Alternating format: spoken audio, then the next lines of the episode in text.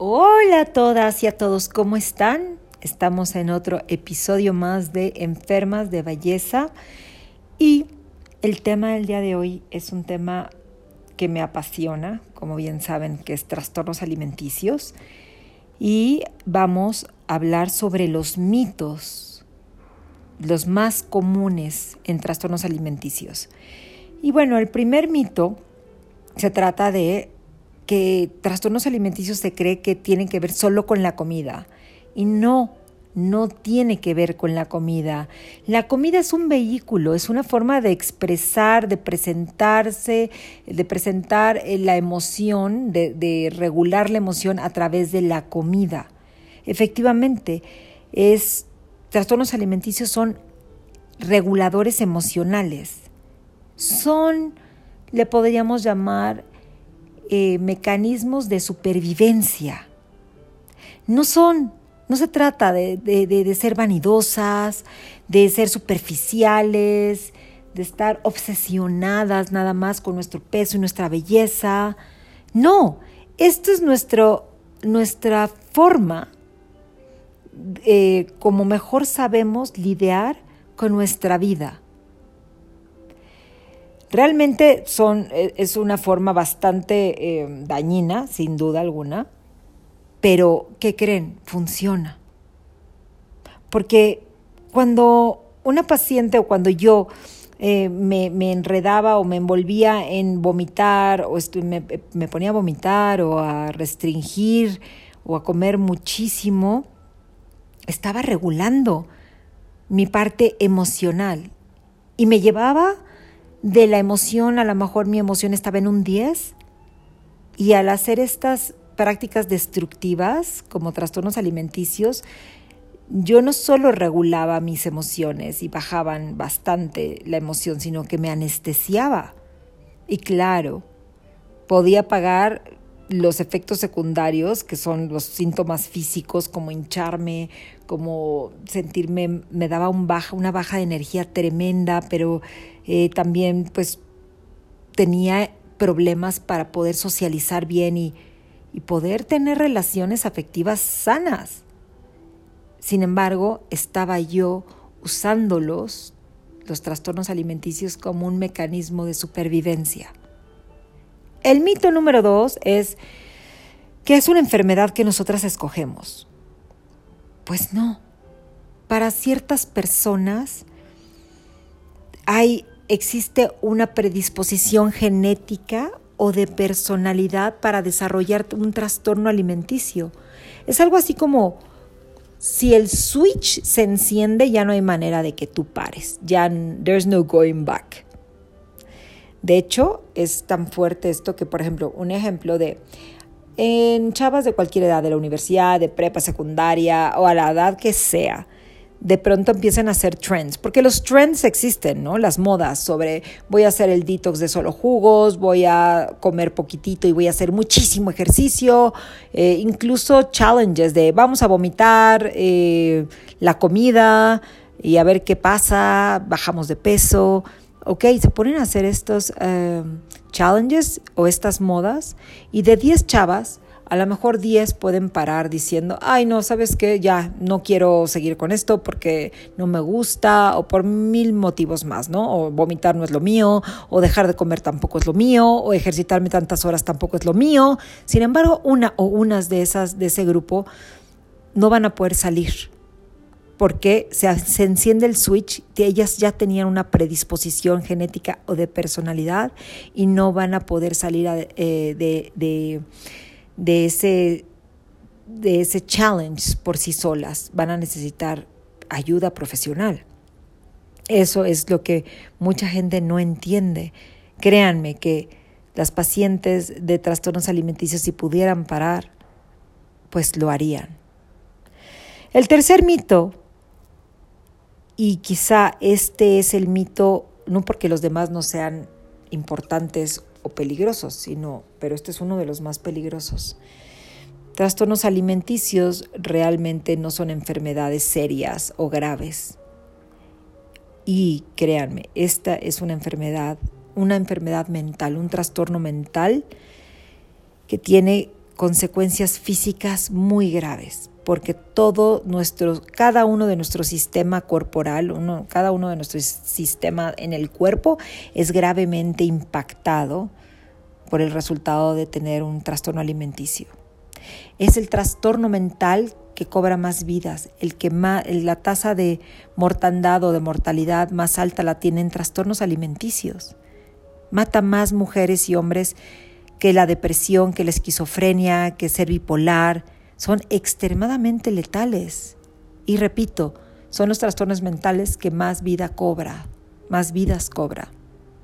El cuarto mito es que trastornos alimenticios aparecen porque tenemos eh, una familia disfuncional. Bueno, pues aquí en realidad lo que pasaba es que a lo largo de los años pues se ha estudiado cada vez más y cada vez más este trastorno mental, pero en el, en el mundo de la psicología, trastornos alimenticios es relativamente más nuevo. Y sí, efectivamente, en un inicio se creía que trastornos alimenticios se, desarrollaban por causa de venir de una familia disfuncional. Hoy día ya, ya sabemos mejor que esto no es así. Se puede crear un perfect storm, como le decimos, pero como le llamamos, pero en realidad eh, voy a dar un ejemplo sobre esto. A lo mejor tú eres una chava sensible e intuitiva y tus padres no son personas ni sensibles ni intuitivos. Y entonces ellos realmente no tienen los mecanismos para sacar para sacarte adelante, para ayudarte.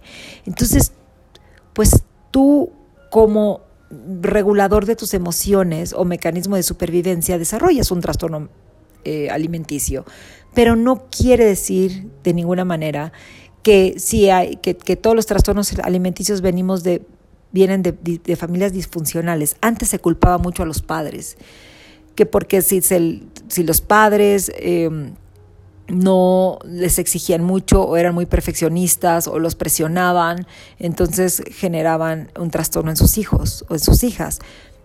Repito, este no es 2 más 2 es igual a 4.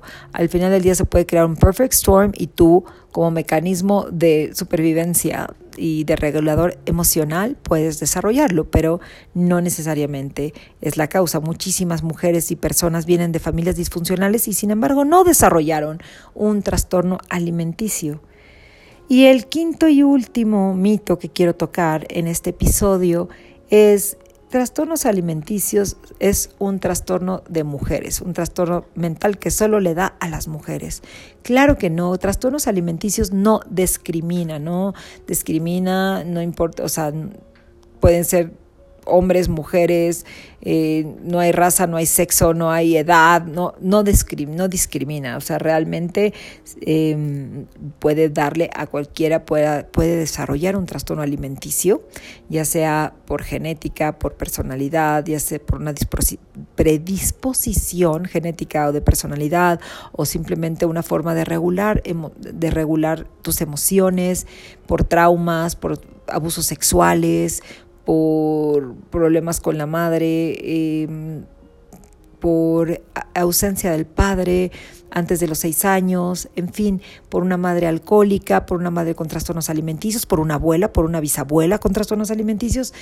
Trastornos alimenticios es una enfermedad muy compleja. El tratamiento es muy personal y se tiene que tratar de una manera multidisciplinaria y hago, y hago mucho hincapié en esto porque tengo personas que llegan a mi consultorio y me dicen, es que me mandaron al psicólogo y no me curó. Pues no, y menos si es un psicólogo que no está especializado en trastornos.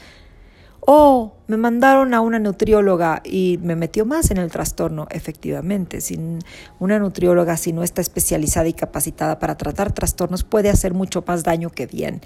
Entonces, volviendo al mito número 5, efectivamente no es una enfermedad, un trastorno para mujeres, se da en hombres también. Y quizá puede ser que empiece por motivos diferentes a las mujeres, ¿no? Sus preocupaciones, las del hombre, puedan ser muy diferentes, así como su camino de recuperación pueda ser muy diferente al de la mujer. Pero trastornos alimenticios no discrimina.